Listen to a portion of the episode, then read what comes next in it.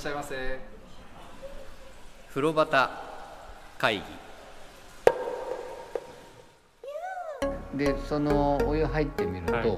匂いはねそんなに強くなかったんですよね、でただやっぱり肌に染みてくる感じとかっていうのは、うん。まあ普通の水道水じゃないなっていう感じかな、うん。肌触りとして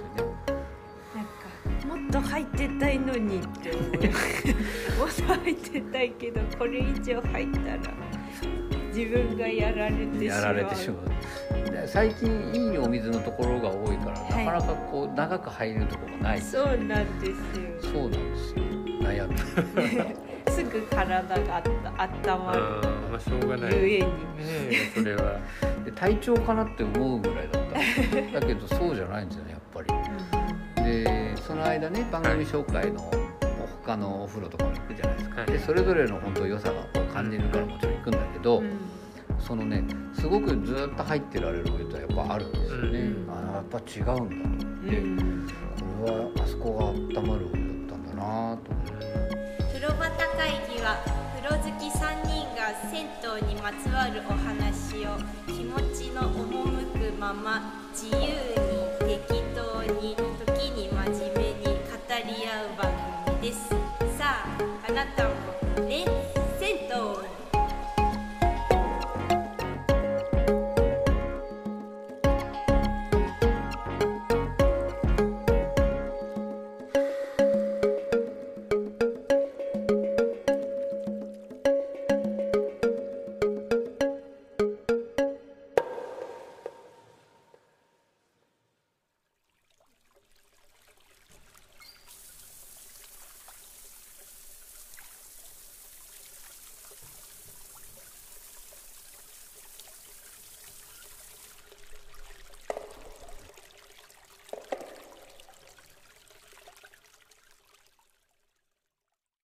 ここまで何回も言うと月並みになっちゃうけどここも冬行っても何の心配もないですね、はい。きっとねポカポカで帰ってこられそうなうんところでしたね、はい。でお湯に入って浴槽からこう見上げると天井が凸型とかじゃなくて、まあ、いわゆる平らなはい。天井で四角に見えるんですよね、はい。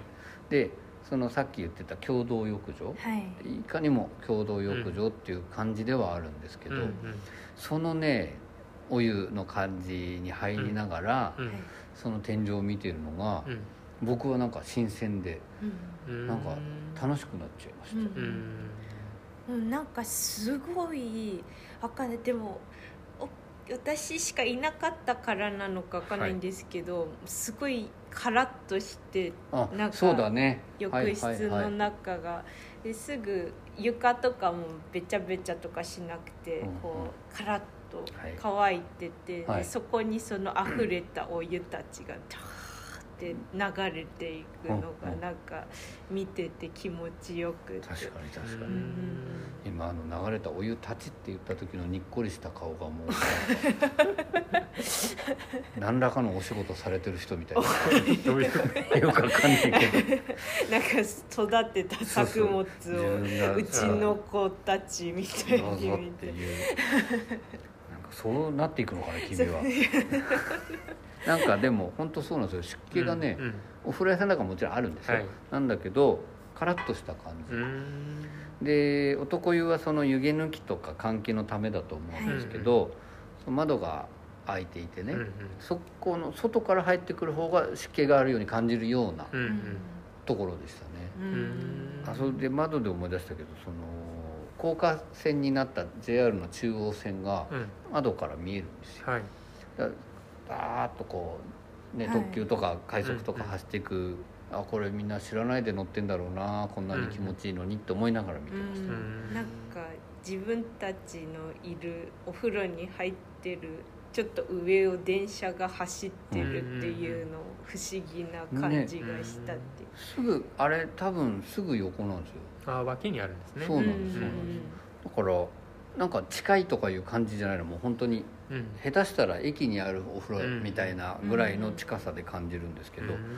なんかねそれも面白かったですね、うん。全然音とかは気にならないね。気にならないんだよね不思議と。うん。行ってみてください、あの溢れるお湯でちょっと思ったんですけど、はい。はいあのお湯でかけ湯というか体にこうかけるときに、はいえー、とその浴槽のお湯を使った方がいいのか、うんうんうんカランのお湯を使った方がいいのか、うん。まあ量の問題もあるんでしょうけど、はい。最初は僕勝手なイメージで浴槽のを使った方がはい。その古いお湯というかうんがうん。一回外に出て新しいお湯が入ってくるからうん。いいのかなと思ったりもしたんですけど、はい。なんかであの浴槽のお湯はそんな使わないでくださいみたいなのもうんうんうんうん。見かけた気がして、はいはいはいはい。どっちがいいとかってあるんですかねなお風呂さんによっるほどなるほど。酒井ちゃんはその辺どう思われますか？うーん確かに難しいですよね。ジャバジャバかけちゃうとやっぱりそれ良くないんでしょうけど、うんうんお浴槽のうん。お湯がなくなってしまう、うーんて、でもでも田中湯さんだったらね溢れてるんですもんねああ田中屋さあ田中さんんじゃない？えっ、と美穂湯美穂湯さん、はい。うん。そうですね、ううん。んあのー冬はい。かけ湯しないと急に血圧上がっちゃっててヒートショックとかってね、はい。そういう話とかあるじゃないですか、はなんかで体冷えてる体温めるというか、うん。なじませるためには浴槽のお湯かけるのがやっぱ絶対いいんですよ、うん。あそうなんですか。そうなんです。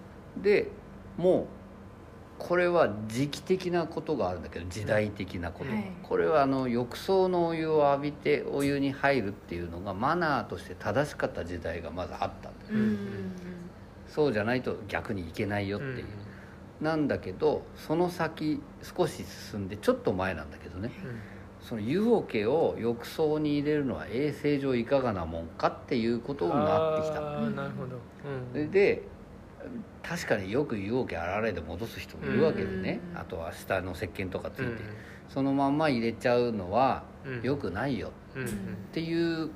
それも確か一理あるんですよね、でカランのお湯をかけ湯はしなした方がいいわけだから、うん。カランのお湯をうん。浴びましょうよっていうことになって、うん。今はカランでかけ湯しましょうっていう推奨されてるところが多いっていう。う、ん。例えばさんが見かけたとかって多分それはカランで浴びましょうって書いてある、うんで一時期はねもう桶を浴槽に入れないでくださいってわざわざ張り紙してるところもあったんですよ風呂屋さん、うん。こう組まないでうんそこからっていう。でもまあ最近さすがにそれも見なくなったんですけど、うんうん。多分どっちにしてもそれかけ湯はまず大前提。うんでなじませるんだったら浴槽のお湯をかけるのが一番うん正しい、けどそれは一回よく洗ってもしうん組むなら湯桶使うんだったらそれよく洗ってからやってねっていうこと。で,、ん。でそれ別に取っ手のついたあのちっちゃいはいすくうやつ置いてある風呂屋さんもあるじゃないですか、うん。でそれかけるのはこれ使ってねうんっていうのもあるみたいですね、うん。そういうことらしいですよ、うん。で俺は冬場になってすごい寒い日なんかは、はいもうやっぱり浴槽のお湯を浴びさせてもらいます、そうじゃないともう体がなじまないからね、うんうんっていうことみたいですよ、うんなるほど。かけまあかけ湯ですかね、うん。ちょっと違うかもしれないんですけど、うん。どうしてるか聞きたいことがあるんです。けどおうあの椅子に座る前に、はい。あのお尻を洗いたいじゃないですか、はい。で立ちシャワーがあるとこだったら、うんうん。こう最初立ちシャワー浴びうんてうん。座るんですけど、はい。ないところどうしたらいいかわからすなくて。ごい上目遣いで聞き始めたね。どうしてますか？津 山さんどうしてます？ちょっと質問の意味が。えじゃあ俺先に答えようか、はい。あの僕は尊虚の姿勢ではい。椅子と桶を持ってカランの前に行くじゃない、はいそこでしゃがむじゃない、はい。しゃがんだその尊虚キャッチャーみたいな姿勢で膝をつけて。つけないですね。あつけることもあるけど、はい。でじゃあじゃって前と後ろ洗います。ああなるほど、それでもう一回お湯汲んで今度椅子を一回流して、はい。椅子に座ってで始まる感じ。あ僕は。はいはい僕は椅子と桶を持って行って、はい桶を注いで、はい。椅子をちょっと流して、はい。そのまま座ります。その前とかお尻とか洗わない？座ってから全部一回桶で流してあー。そこから洗っていきます。あそういうことならしい。るほど、うん。私どうしたらいいかわからなくて。随分ベテランなのにね、うん。ずっとでもまあ少ないじゃないですか、はいはいはい。立ちシャワーがないとか、はいはいはい。そういた時すごい中腰みたいな。なんか立つのも嫌嫌だし、はいはいはいはい。うんでもし足をつけばいいんですよね。そうですね。確かにその考えがなかった。今度からそうします。膝をつくとちょっと楽なんじゃないですか。すごい体勢だったり。そうだよね。なんか中途半端な想像を呼んでるよね、今なんか。でもあの子供の頃から僕はそうですね。なんか先にまず下洗ってって散々言われたからね。でその後上浴びますねなんかね、っていうあなるほど。あ。でもそれはいいね質問として。はいいい話聞きました。よかったです。やってみてください。まあまあそういう家計湯のお話、なんでこんなそれた確かに、まあまあ。溢れるお水かあ そうだ。そうだそうだ、はで夜明けではい。かけ湯をするかしないかって話だよ、いやじゃあこのちょうどそれたところでね桶の話です。ぴったりですからねこのね奈々さんからいただいたお便りちょっと酒井さんに、はい。あ酒井さんだって 酒井ちゃんにお願いします。はい。はい、えーナナさん。はい。話違うけど木の桶いいですよね。大正生まれの祖母が使っててその頃はすぐカビて厄介だと子供ながらに思ったけれど、うんあと子供だったからかな。重かった。今は憧れる。っていうことですね。これ木桶木の桶のお風呂屋さんね。うん。あのーこう我々がご紹介した中ではパッと今思い出すのは祐天寺の大黒湯さんとか、あと閉店されちゃったけど中野の千代の湯さんとかはい。ありますけど木の桶いかがですか津山さんその後どっかで見かけたりしました？見かけてないですね、うん。でも本当木の毛いいですけどやっぱり手間かかると思いますよ。乾かすのも含めて。うん。あのー我々のね風呂端会議のアカウントうん。の写真に使わせていただいてるのが玉の湯さんの、うん。はい。あれは音取りに行った時写真も撮ろううん。としたらそのわざわざ古い木桶を今使ってないものを出してきてくださったんですけど、あれ手入れしないと本当湯が漏れるようになっちゃうし、うん。そして奈々さんも書かれてますけどすぐにカビちゃう、うん。これ大変なんだなって思った。であと重僕ねすごく重かった印象がとにかく残ってるんですよ、うん。木の桶のうん。重さ。だからそれでこう体かけられるようにでもさそれを片手でシャッとかけてるおじさんたちがすごいかっこよく見えたんだよね、っていうのとか思い出したりしたんですけどね、うん。これなんでこういうやり取りかっていうとなんか他の話題のやり取りしてた時に、うん。僕がその玉の湯さんのうん。木の桶の写真をアップしたんですよ、はい。それに向けてこれ奈々さんがくださったんですけど、どう？その重みって今も感じます？別にプラスチックも含めてだけどあでも木の桶は重ちょっと重いなとは思いますけど、うんうんでもその重厚感っていうか、はいはい。それがいいですよね。あそれがやっぱり奈々さんの今は憧れるっていうことなんでしょうけどこれでも減っていくんでしょうねやっぱり。そうですね。今もねほとんど見ないですからね。そうですよね。どっか温泉場行った旅館とかだったらまだちょっと見ますけど。あえてみたいなね、うん。なるほどあの祐天寺の大黒湯さんもねボディーソープ使う人は木の桶使わないでくださいなんて書いてありましたからね、なんかやっぱ良くないんだよね手入れに。うん僕石鹸だから使っちゃうもんと思って使ってたんですけど 確かにこのねさっきの話戻っちゃうようだけどこの木の桶しかない時代にうん。うん浴槽からこうはい。組んで体にかけてた。それは結構な重みだからやっぱ子供はうん。うん。ねかけてもらうしかなかったよねきっとね。そうですね、何だったんでしょうね、うん。あもう奈々さんご紹介させていただきました。ありがとうございました、うん。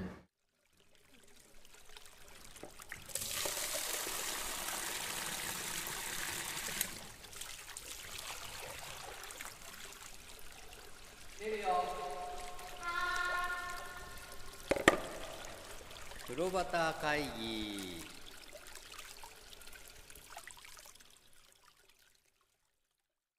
でこれ続いてですね、えーじゃあ津山さんにこの次のお便りをお願いします。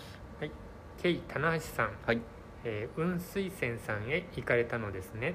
また行きたくなってきました。ありがとうございます。ありがとうございます。前々回ですかね。うん。これはあの三河島の温水生さんをはい。これはあの棚橋さんのおすすめではい。ご紹介させていただきました、こ僕もねこの紹介した後行きたくて行きたくてしょうがないんですけど 雲水泉さん、はいななんだろうねあの呼ぶ感じね。田中湯さんもそうですけど。そうですね。ね。なんかエネルギーがあるある感じがしますよね。パワースポット的な感じなのかな,、うん。なんかね。でこの隣湯さんの帝国湯さんとかもねはい。今ツイートされてるんですけど、はい。水泉さんあたりもそうだと思うんだけど、うん。お祭りがコロナ禍が過ぎてやっとやれるようになって、そのおみこし担いで店の前に取っていくとかその担いだ後にお風呂に来るとかって非常にも活気がこの収録してる時期としてはねなんか活気があるらしいんですよね。いいですなんかね有名なお祭りとかなんですか？神田のお祭りってあるじゃないですか神田祭りとか、はい。はい浅草のも三社三社祭りもうん。大体この時期なあのでそうなんですか。みんなねその辺の人たちがね担いだ後に行くらしいんですよいやめちゃくちゃテンション上がる上がる感じでしょうねねあれは、うん。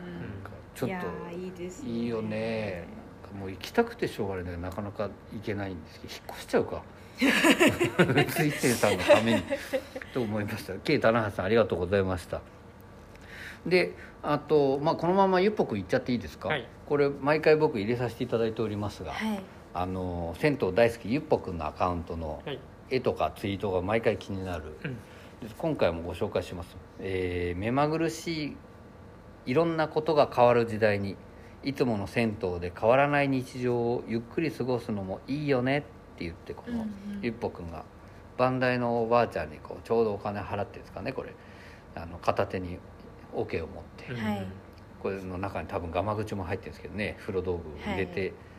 おばあちゃんが「はいどうも」って挨拶してるような絵がありますけど、うん目まぐるしいいろんなことが変わる時代にどうですか？我々そんなお風呂との付き合い方できてますかね？そうですね。だから僕の場合はこれがちょっと違ってて、はい。はい。えーいつもの銭湯で変わらない非日常をゆっくり過ごすのもいいよねですね僕の場合。なるほど、うん。銭湯に行くのが非日常であると。でそのゆったりとした時間を味わいに行くと。なるほど。なるほど。なるほど。なるほど。だけど閉店ギリギリだからなかなか忙しいね。俺 どうぞな酒井ちゃんどうですか？あー私はでもやっぱりいつもこう変わらずにいてくれるっていうのがすごくあありがたいというか、はいはいはい。安心するというか。あそこにある、るっていうことですね、はい。なるほどなる変わらずにいるのもやっぱり大変なことじゃないですか。ほどそうだよね、うん。いろんなこと保たないといけないし、まあちょっとありがたいなと思って。はいはいはいはい。はいうん。これ僕本当に時々言いますけど僕の中ではもう日常になってしまったのでね、うん。はい。仕事の後に行くっていうのが。なんだけどたまに遠くにこの間の雲水泉さんとかもそうですけどちょっと離れた場所のお風呂屋さんに行くのはやっぱり僕にとっても非日常なんですけどね、ただお湯がいつも沸いて俺ねこの間ふっと変なこと考えたんだけど、はい。大都市でね東京みたいな毎日ある時間になるとすごい量のお湯が沸かされてる街って他にあるんだろうかって思ったんですよ、うん。でもあんまないですよねきっとね。そうです多分ね。ちょっと僕韓国のドラマ見てるとよく銭湯に行ってるシーンが出てあはいはい。そこはうん普通お湯が日本の銭湯と同じなんですか？沸かして。あのーあこの話したい別な日にもしたいね。あのね銭湯を舞台にした韓国の絵本があってですね「はい。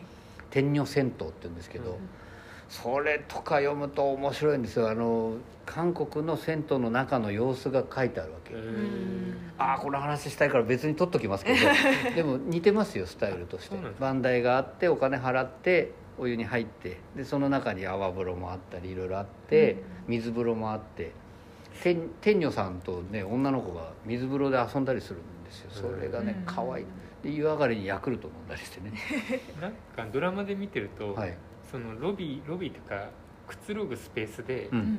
なんか三三五が同じが喋ってたりしてそはい。こにこう、サスペンスの刑事が行って、うん。おばあちゃんに話聞くみたいな、うん。うんうんそういうシーンが多くてお風呂のシーンが出てこないんですよね、ああなるほど。中お湯の中が。そう、はいはいはいみんななんはいか同じような服寝巻きみたいな服着てはい。くつろいでるんはい。で、はい。はい。お湯のシーンが、ね、全然出てこないんで、うんうんどんな感じだったんだろううん なるほど。うん。あの映画でもありますよあそうですか。あの映画なんて言いましたっけ？あのあラッキー。ラッキーだ。あの殺し屋の人と普通のダメな男の子が入れ替わっちゃう、うん。まあ、きっかけがあるそういうお話なんですけど、はい。その中でお冬のね浴室の中の描写があって、あれあほぼ一緒なんだなと。思ってねほぼ一緒だったね、はい。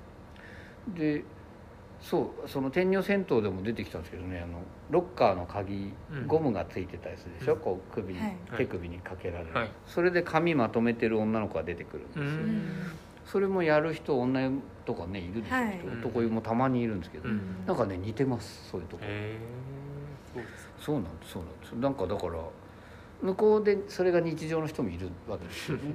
うん。ちょっとねそんなゆっぽくんのからそんな話が広がっていいですねなんかね、あとこれはい。僕帰りかなと思ったんですけど。あお休みって言ってるってこと？そうですもう出る間際。あなるほど。というのもねこのゆっぽくんの周りはいに白いオーラが見えるんですよ。あこれ湯気が立ってると。そうもうしっかり温まった後じゃないだろう 確かに後ろ姿じゃ絵にならないもんね、はい。おばあちゃんもじゃあお休みって言ってる。これどっちですかね？酒井ちゃんあーどっちですかね。まあそう言われると湯気なような気もしてきますけど。僕はゆっぽくんは湯の期待が高まるとこれぐらい輝く男なんだあなって。あなるほどね。俺こうなってると思うよ。こんなに光らないけど。でもなんかそういう絵が描いてあります。これ皆さんちょっと分析してみていただきたい。でもう一つです、えービールには枝豆がぴったり。アルコールの代謝を助ける栄養が豊富だよって言ってですね、はいこれはゆっぽくんと相棒の鳥さんがはい。畑仕事をしてますね。ゆっぽくん長靴履いてますそうなんですそうなんです。ゆっぽくんね前マラソンというか走ってはい。先頭ランの時はスニーカーを履いてましたけど、うんそれで酒井ちゃんが初めて靴を見たって言った、うん。ちゃんと長靴履いて作業してますよ、はい。これね麦わら帽子をかぶってですよ。その手ぬぐいと同じ模様のこの布地がついた麦わら帽子で、で枝豆って書いてあるところ。水まいてるんですけど。なんかやっぱり豊かな暮らしだよねゆっぽくんね。そうですね、はい。東京じゃないんじゃないですかね。まさか。どう見ても東京とは思えない。そうなんだよな。なんかあの前回のね縁側があるところでお茶飲んでていい暮らしだねなんて言ったりとか、はいもっと前にご紹介したやつではあのプライベートビーチみたいなところでねはい。富士山が見える砂浜で海辺でスイカ割りしてるはいのとかありましたけどね。これどこでくお暮らしなんですかね？もしくは家が何軒もお持ちか。あこれ別荘で、はい。そうですね。なるほど。海辺やら山あい。いろんなとこに家がある。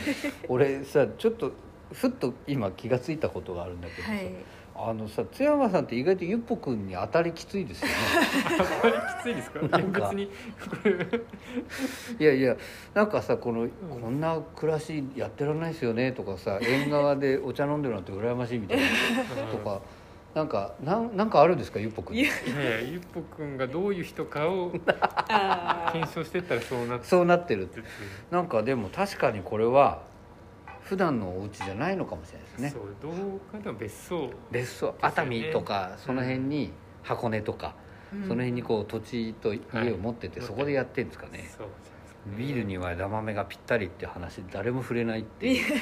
そのでも枝豆ってよく合うじゃないですか、はい。アルコールの代謝を助ける栄養が豊富でってこれねお風呂にまた関係ないお話を。はい。湯上がりにビールと枝豆を楽しんでねっていうことなんだと思うんですけど。そうですね。いいかがですか？その辺も厳しい目で見ると。いや別に厳しいこと何もないですけど。枝豆も多分今このぐらいなんですかね。夏ですよね枝豆あもうあの最盛期がね。今、ね。今はこういう感じなんですよね。出てちょっと伸びてなんかもうトトロの名シーンみたいな感じの話になるかなと思ったらさ、はい。全然違う。もうなんかいろんなところに家を持ってる話かっていうそんななんか現実的な話みたいですけど。僕トトロのあのポポポポって目が出てくるシーン大好きなんですけどね、はいあれが気になると毎回泣いちゃうんですけど。ゆっぽくんはそういうことを目指してんだねそうなんです多分そうだと思います。もうなんかお二人お疲れになってきたから そろそろ締めに向かいますよ。でも今回も銭湯大好きゆっぽくんのツイートをご紹介させていただきました、これは何回も言いますが「ハッシュタグゆっぽくんの一コマ漫画」っていうのを見ていただくと。これ確かに俺でも入ってきたゆっぽくんか帰るところのゆっぽくんかの話になると思わなかったんではい。これ楽しいですねそうやって見ると、うん。これ皆さんそんな風にいろいろ見てみていただけたらなと思っておりますので、はい。どうぞよろしくお願いいたします。で戻ります。美穂湯さんのお話です、はい。でまあ大体ねお話はできましたがはい。まあ要約すると立川のお風呂屋さんを僕は知らなかったんですけどこんなにいい井戸水のお風呂屋さんがあるなんてって驚いたっていう感じのはい。お風呂なんですけどどういうお風呂の話で酒井ちゃん言い足りないことないですか？大丈夫です。大丈夫ですか？あの立川って大きなショッピングセンターっていうかなんか、はい。何でしたっけ？なんか大きなのありますよね。イオンとかもありますね。イオンとか。いっぱいありますいっぱいでかいのかな。車でなんか行ってあ。すごく買える。そんなのももあるんだ。あれ？ちょっとわかんないですけどコストコだか、なんかそういったはい。ケアだか、はい。はいなんかそういった商業施設も多分あっなんか IKEA とかありそうですね。ですよね、うん。うんだからなんかそういったことも立川って今、はいはい。面白いっていうか、はい。うん便利な場所ですよね。そういうのをやってお風呂入って帰ってきてもらったらすごくいいんだけどな、うん。なんかねあのとにかくそういうお風呂で、うん。で汗だくになってか出てくるんですけど、うん。それでそうすると縁側にねうん。つながってるんですよ脱衣所から、はい。でそこでおじいちゃんがすこう夕涼み風に裸でいるのがとても気持ちよさそうだなと思ってうん。帰ってきた。どんな湯もありますかねああいうお庭みたいな。あありお庭出てもいいんだと思うんですけど、うんうん。えんちょっと縁側みたいになっててでお手洗いがはい。ある。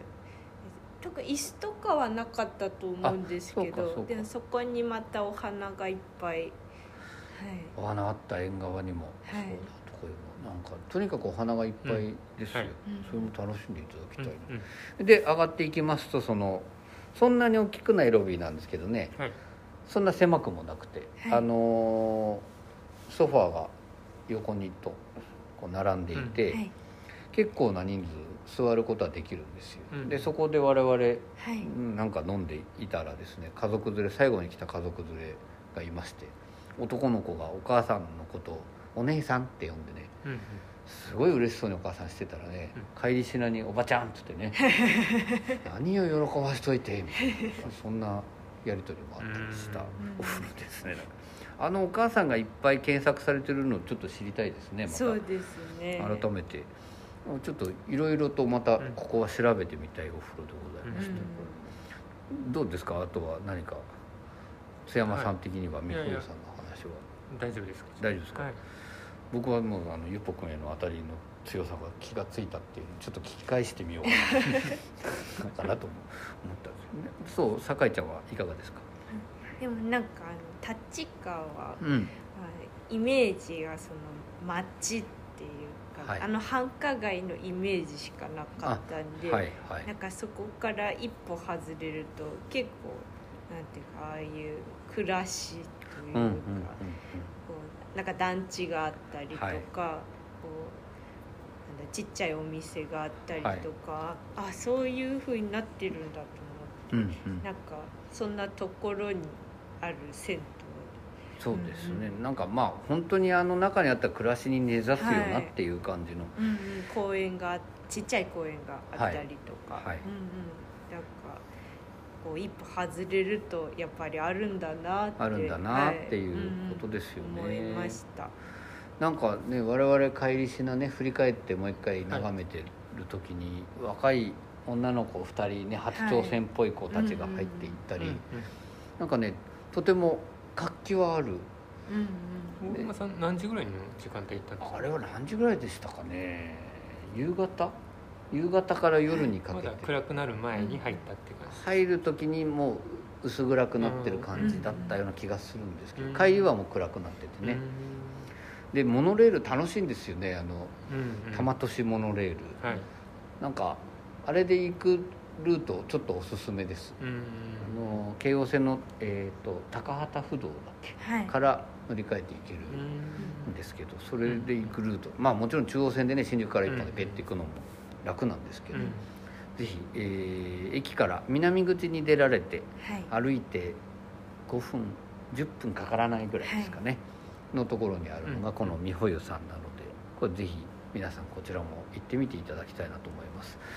でごご紹介いただいた水月銭湯巡りさん本当にありがとうございました。ありがとうございまあすりがとうございました。なんか今回のうん収録してる時にちょっと思ってたことなんですけど、はい。酒井ちゃんの飲み物の準備量が今日すごいね。なんかそうですか。水とコーヒーとヨーグルト。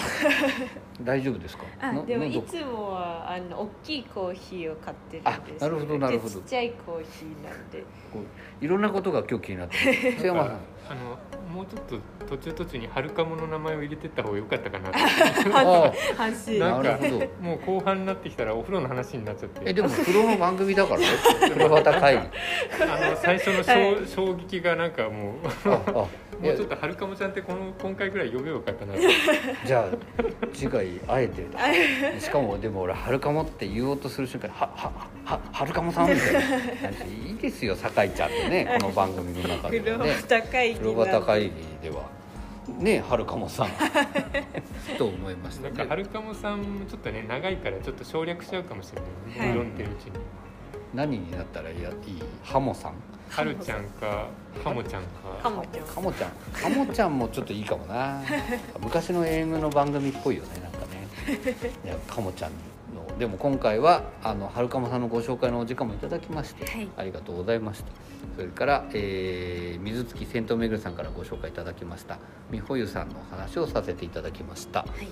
じゃあもう大丈夫ですか？はい、はい。大丈夫ですか？はい。はるかもさん。はい。はい、じゃあ今回も本当にありがとうございました。ありがとうございました